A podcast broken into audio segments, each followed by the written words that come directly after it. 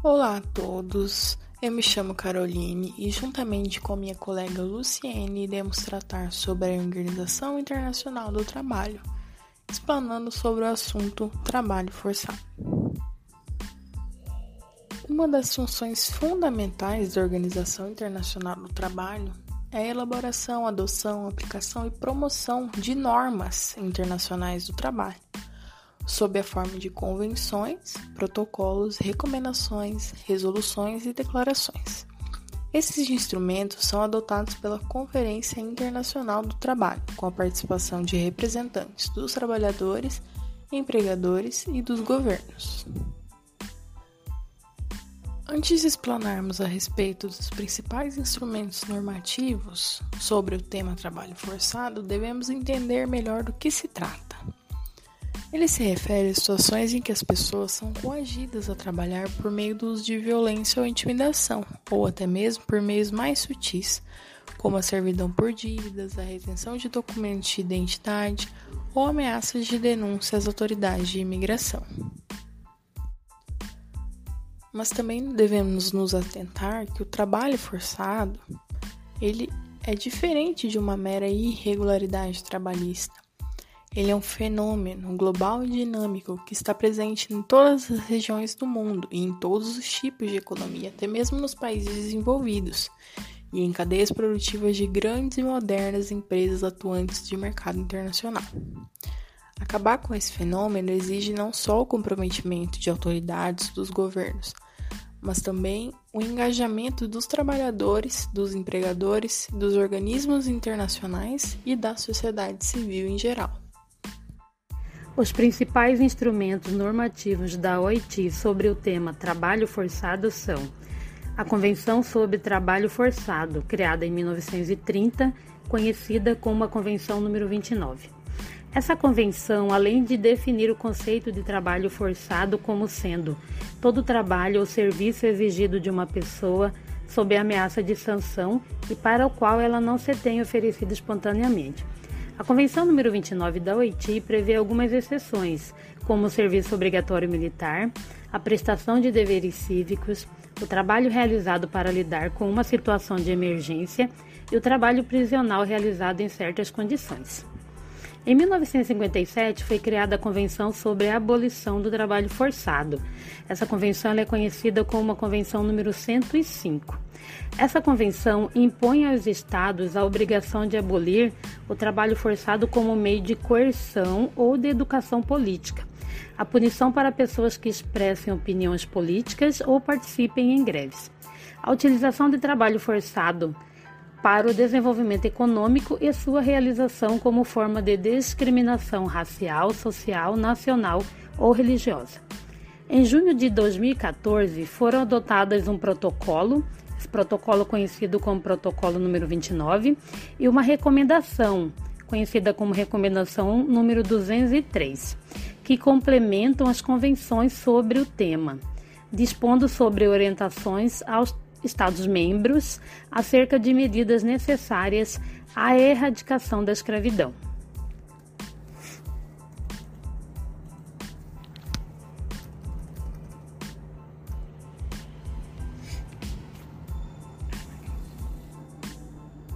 ratifica uma convenção, cada país deve incorporar seus mandamentos ao ordenamento jurídico nacional, estabelecendo a normativa de acordo com sua realidade local, Contudo, os indicadores mencionados acima são o padrão mínimo normativo estabelecido pela OIT e devem ser sempre observados. É importante destacar que o artigo 19 da Constituição da OIT afirma que a adoção de uma convenção por qualquer Estado-membro não afeta qualquer direito assegurado nacionalmente que, que já seja mais favorável ao trabalhador. Em caso algum, a adoção pela conferência de uma convenção ou recomendação ou a ratificação por um Estado-membro de uma convenção deverão ser consideradas como afetando qualquer lei, sentença, costumes ou acordos que assegurem aos trabalhadores interessados condições mais favoráveis que as previstas pela convenção ou recomendação. Vamos falar um pouco do Brasil perante esse tema trabalho forçado. Em 1995, o Brasil foi um dos primeiros países a reconhecer oficialmente a existência de trabalho forçado em seu território nacional perante a comunidade internacional. A partir de então, o país adotou a terminologia trabalho escravo, ao instituir as políticas públicas que tratam do crime e procedeu com um conjunto de esforços visando a sua erradicação, tornando-se assim uma referência mundial no combate a essa grave violação dos direitos humanos. Diversas das ações desenvolvidas pelo Brasil são consideradas boas práticas pela OIT e inspiram a atuação de outros Estados-membros, sendo inclusive objeto de intercâmbio de experiências entre países no âmbito de programas de cooperação Sul-Sul. Principais instrumentos de ações realizadas pelo Brasil. O Brasil criou grupos especiais móveis de, de fiscalização.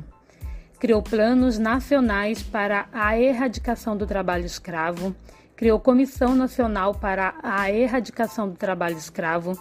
Criou comissões estaduais para também erradicar o trabalho escravo. Ele criou o cadastro de empregadores que tenham submetido os trabalhadores a condições análogas à escravidão. Tem outras iniciativas também importantes criadas pelo Brasil, como o Instituto Pacto Nacional pela Erradicação do Trabalho Escravo, o Programa Escravo Nem Pensar e o Programa Ação Integrada.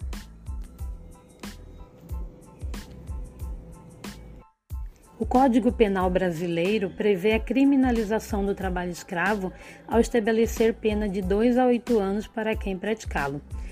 Em seu artigo 149, diz o seguinte: reduzir alguém à condição análoga à de escravo, quer submetendo-o a trabalhos forçados ou a jornada exaustiva, quer sujeitando-o a condições degradantes de trabalho, quer restringindo por qualquer meio sua locomoção em razão de dívida contraída com empregador ou preposto. A pena é de 2 a 8 anos e multa, além de pena correspondente à violência. O parágrafo 1 diz o seguinte: nas mesmas penas incorre quem cerceia o uso de qualquer meio de transporte por parte do trabalhador com o fim de retê-lo no local de trabalho. 2. Mantém vigilância ostensiva no local de trabalho ou se apodera de documentos ou objetos pessoais do trabalhador, com o fim de retê-lo no local de trabalho. Parágrafo 2. A pena é aumentada da metade se o crime é cometido Inciso 1 contra criança ou adolescente. Inciso 2 por motivo de preconceito de raça, cor, etnia, religião ou origem. É importante ressaltar que todas essas situações estão abrangidas no âmbito de aplicação das convenções da OIT sobre o tema trabalho forçado. O artigo 19 da Constituição da OIT dispõe que a adoção da convenção por qualquer Estado membro não tem o condão de afetar qualquer direito assegurado nacionalmente que seja mais favorável ao trabalhador. Para encerrar, trarei alguns fatos e números do Brasil. Entre 1995 e 2015, foram libertados 49.816 trabalhadores que estavam em situação análoga à escravidão no Brasil. Os trabalhadores libertados são, em sua maioria, imigrantes internos ou externos que deixaram suas casas para a região de expansão agropecuária ou para grandes centros urbanos, em busca de novas oportunidades ou atraídos por falsas promessas. 95% dos trabalhadores libertados são homens, 83% têm entre 18 e 44 anos e 33% são analfabetos. Os 10 municípios com maior número de casos de trabalho escravo do Brasil estão na Amazônia, sendo oito deles no Pará. Tradicionalmente, a pecuária bovina é o setor com mais casos no país. No entanto, há cerca de 10 anos, intensificaram-se as operações de fiscalização em centros urbanos até que em 2013, pela primeira vez, a maioria dos casos ocorreu em ambiente urbano, principalmente em setores como a construção civil e o de confecções.